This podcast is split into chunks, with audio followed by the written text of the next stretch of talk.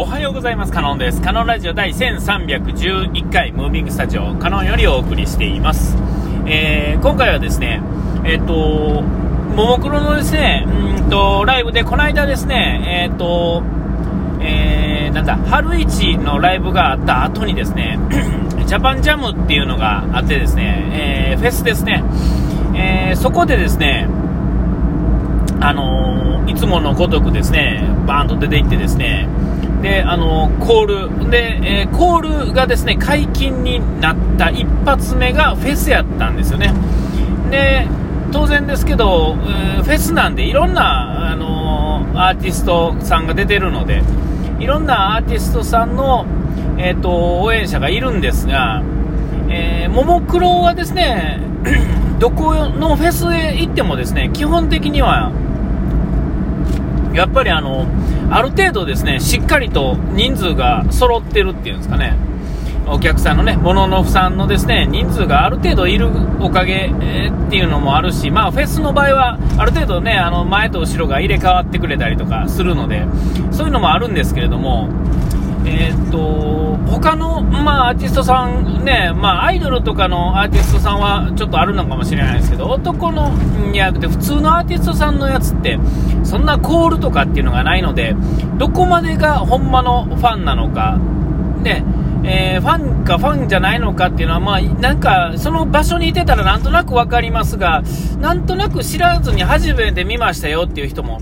えー、いっぱいいてですね、でもその動きがそんなにはっきりあるわけじゃないので、なんていうんですかね、そのパッとしない、パッとしないって言ったらおかしいですけどね、あれなんですけど、ももクロとかの場合はこう、例えば始まるときに、オーバーチュアっていうね、やつがあって、えっと、そこでですね、もうはっきりとですね、もうファンの場合は、コールが始まるわけですよ。ね、あー、よっしゃ、ももクロっていうとこから始まってですね、それがみんな叫ばはるわけですよね。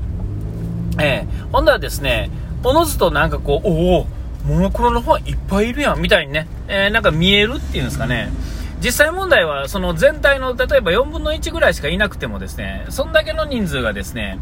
1万人のまあ4分の1、例えばいたら2500人がですね、叫んだらですね、まあまあな感じで、それがですね、ばらけてたらですね、なんかもうそれ以外の人もそれに見えてしまうっていうんですかね。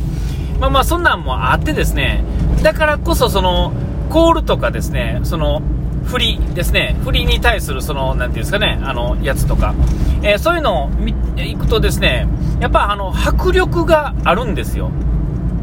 えー、あんなにあの、お客さん側からですね、あんなはっきりと分かりやすい、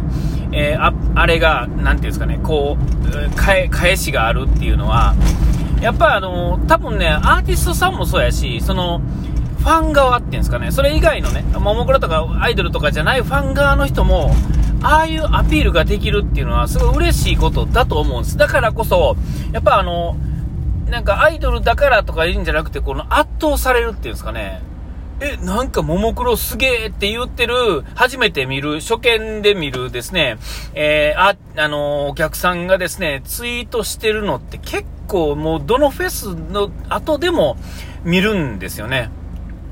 あ、なんかももクロ見たくなってきたとか、ファンになりたいとか、結構言わはる人いるんですよ。えー、で、まあまあ、それぐらいやっぱりインパクトあるし、僕もオーバーチュアの、あの、なんですか、僕がね、おお、すげえと思ったのはですね、えっと、えっと、そのライブとか行く前にですね、えっと、僕2000、2019年、新しい、あの、5枚目のアルバムが出る出たとこぐらいからですね、ちゃんとファンになりますよってなったんですよ。で、えー、そこからですね、えー、その、夏ですね、夏、あれは夏っていうんですかね、7月ぐらいかなんかに、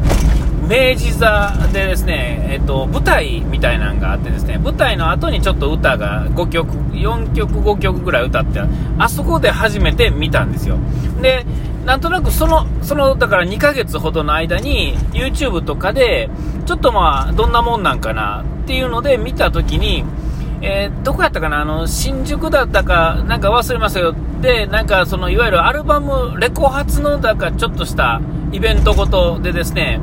えー、出てきたときに、その街のど真ん中でですね、えっ、ー、と、あの、オーバーチュアが始まってですね、であのそこに集まってる人がですねみんな、ああ、よっしゃ、ももクロ、レニー、かなこ、しおりん、ありん、いくぜ、桃色クローバーってこう、そのもう街のど真ん中でですね大騒ぎしてるわけですよ。でそれがですね、なんていうんですかね、まあ、よくよく見たら、そんでもないんですけど、パッと見ただけだとですね、みんな全員がもう、同じ方向を向いて同じことをしてるっていうか、きっちり揃ってるように見えるっていうんですかね。それぐらい、やっぱり多くの人がですね、やっぱりそのコールっていうのはちゃんと言えてですね、で、あの、ちゃんとやるっていうんですかね、えー、ちゃんと声出すし、えー、ね、だからやっぱりそれでですね、僕その映像を見た時に、うわ、すごいなと思ってね、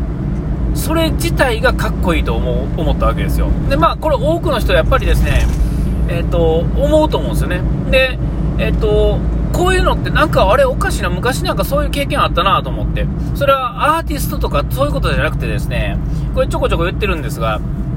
あの、競馬ですよね。競馬でですね、えっ、ー、と、G1 ですね、G1 のレースの時は、いわゆるファンファーレがあるんですよね。えー、レース始まる直前にこう、ウィーンと上がっていってですね、こう、おっちゃんが旗パッと上げたらですね、なんかあの、京都競馬場やったらこの曲、東京競馬場やったらこの曲みたいな曲があるんですよ。その、G1 のレースの始まる前にね。えー、えー、その、その後にですね、えっ、ー、と、始まった後にですね、その、その1万人じゃないですあの、競馬場って多分4万とか5万とかもっと入るんかな。もう、うじゃうじゃ人がいる人たちがですね、新聞と赤ペン片手にですね、うおーって言うんですよ。もう、あの時のこの、ゾワーっていう感じ。みんながそこにですね、馬にみんな集中してるわけですよね。で、ぐるっと回ってきてですね、もう前の、ゴールの前のところの声援っていうかですね、うおーっていうあの感じ。あれをふと思い出したんですよね。あの、人がですね、一つに集中してですね、かけてる声っていうのがすごいんですよね、パワーっていうんですかね。えー、あれをですね、ま感じたわけですよ。てか思い出したんですね。あ、G1 やこれ、みたいなね。人数、それこそ競馬の方が人数多いですからね。ほぼほぼ、ちょっとしたフェスより、えー、競馬場の方が人多いですから。えー、だから、もう、すごいんですよ。で、まあ、十中八もうこの9割方男の人やと思うんですよ。まあ実際はもうちょっとかもしれませんけれども。ほんだこう、おーっていうのがですね、もう、ドーンとこう、競馬場っていうか、京都中に響くみたいなね、もうすごいんですよね。あんまあれをね、うん、オーバーチュアでこう、見てですよ、すごいなと思ってて、まあでも、えっと、まあ、その、YouTube で見るぐらいですかまあ、テレビとかね、テレビのスピーカーから見る感じだけですから、それでもあんだけ迫力あって、はすごいなと思ったんですが、その明治座行った時にですね、えっ、ー、と、そのチケット、え、チケットっていうか、あの、えー、どうなるかは知ってたけど、実際あの明治座っていうところでですね、こう、オーバーチュアが始まった時の、その、音楽流れるだけやったら、ね、でかい爆音で流れるだけじゃないんですよね。そのお客さん側からですね、あの、コールが始まった時の迫力ってもうね、あれこそライブでしかわからない感じなんですよ。で、その後ですね、その年の冬にですね、えっ、と、桃色クリスマスっていうライブにも行ったんですけれども、その時は結構もう真ん中の前へ行ったんですよね。ほんだらですね、そのコールの、その1万人か忘れました何人か忘れましたけど、2万人ぐらいいたんかな2万人過ぎか、1万何千人か分かんないですけど、そのコールをですね、えっと、えっと、ほぼ前、前、真ん前で、ステージ側から聞く、しかも後ろからですね、追いかけてくる声っていうんですか、ちょっとずつ時差時差があるせいなんやと思うんですけども、その、その声にですね、包まれるんですよね。えこれすごいなと思って。あれはでもね、前の真ん中に行かないと分からんと思うんですけれども、えっ、ー、と、これはもう、しょしょあのまあ、はじほぼ初めての、えっ、ー、と、単独のね、えー、ソロ、ソロのライブでですね、あの位置に行けたっていう経験っていうのは、まあ、すごい良かったんですけど、それはまあ、それ自慢ではありますけど、まあ、その、今自慢したいのはそこじゃなくて、そこに行くことによって、そのオーバーチュアの、ファン側から、モノノフ側からの声援の凄さっていうのを、ものすごい感じたっていうんですかね。後ろにいるとですね、あの感じとはちょっと違うんですよ。後ろから声が追っかけてくる感じっていうのはないんですね。真ん中とか後ろ側では。真ん前のあの距離感でいるあの人数の中での、あれ、だからこそ追いかけてくる感じ。僕らが、僕も声出してるんですけれども、その声の後ろからやってくる声のに乗っかるんですよ、自分の声も。自分の体がそのまま乗っかる感じなんですよ、波の上に。えー、あれがね、すごいなと思って。で、まあ、今日、今日話したいのはですね、もう終わりですけども、えっと、コールをですね、その後すぐにもうコロナが来てしまってですね、ライブはちょこちょことやってくれてたんですけども、えっと、そのコール一切なしで、ついこの間の春市もそうですが、何も声かけられないんですよね。で、そこでですね、そのコールってすごい重要なんですよね。その振りもそうなんですけども、ほんならですね、コールっていうのは僕、ほ結構ライブの回数は行ったと思うんですけど、そのコールって知らないんですよね。えー、ああいうのってこう、あんだもうあん、こんだけ言ってたらですね、まあちょっとぐらい言えるようになっててもいいもんなんですけど、全然知らなくて、ね、今から習わなあかんな、みたいな。ほんなら、こう、ツイートでもですね、やっぱり解禁になるからですね、あの曲のなんとか、この曲のなんとかは絶対言いたいよね、みたいな話が出てきてですね、えー、ほんだですね、僕もちょっと、いよいよですね、その、もう多分次行く、その15周年のライブの時は、僕多分何も言えへんと思うんですよ。オーバーチュア以外の声かけられへんと思うんですけども、これからはそれが、こうね、解禁されてですね、これからもじわじわと僕もね、覚えていってですね、